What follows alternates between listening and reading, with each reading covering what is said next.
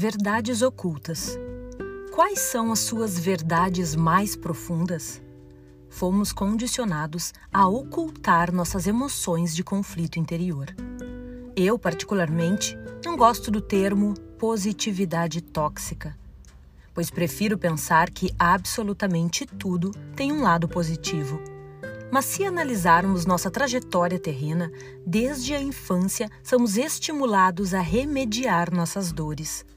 É natural que os pais queiram proteger os filhos, mas percebe que o choro nunca é bem-vindo? A gente vai crescendo e cultivando esta crença instalada pela sociedade. Existe remédio para tudo. Dói a cabeça? De pirona. Está com náusea? Plasil. Está triste? Vai ao shopping. Confuso? Cartomante, entediado, faz umas comprinhas. Baixou a energia, corre para a natureza. Está agitado? Maconha, porque é natural. Você percebe que, independente da vertente que seguimos, seja ela material, espiritual, natural ou química, muitas vezes utilizamos de forma demasiada? A primeira opção é sempre correr para uma solução externa imediata que alivie nosso sofrimento. E assim a gente vai superficialmente nos auto-sabotando. Tem gente que passa a semana lutando com seus traumas. Aí vai buscar um passe que traz aquela sensação momentânea de plenitude.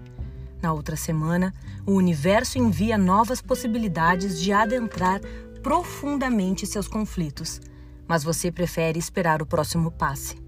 Tem gente que bate no peito e se diz ateu, e no primeiro momento de desespero é um Pai Nosso e duas Ave Marias.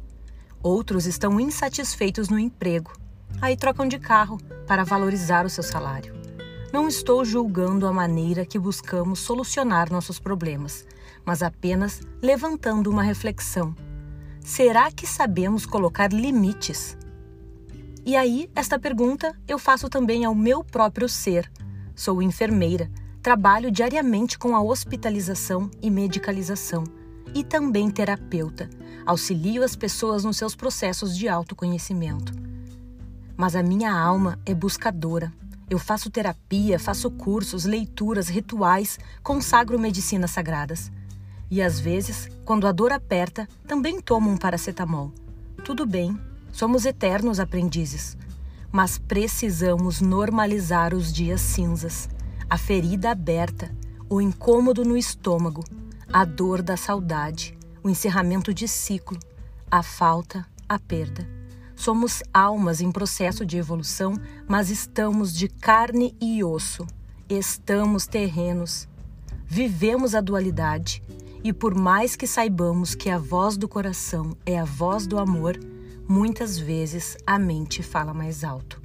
Somos um misto de razão e emoção e um salve às nossas fragilidades. É sendo vulnerável que a gente se permite sentir. É sentindo que a gente se permite curar.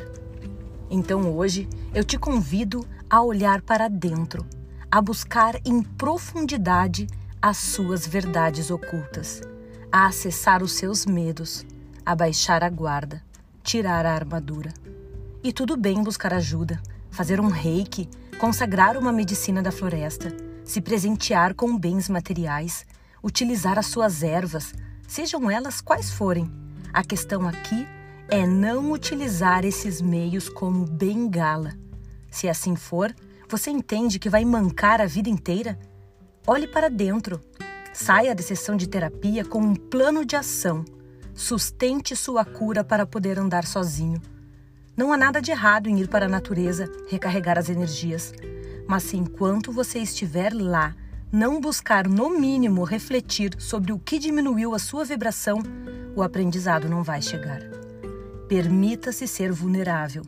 Chore e desfrute de todas as ferramentas que nos auxiliam na expansão de consciência, mas jamais deixe de fazer a sua parte.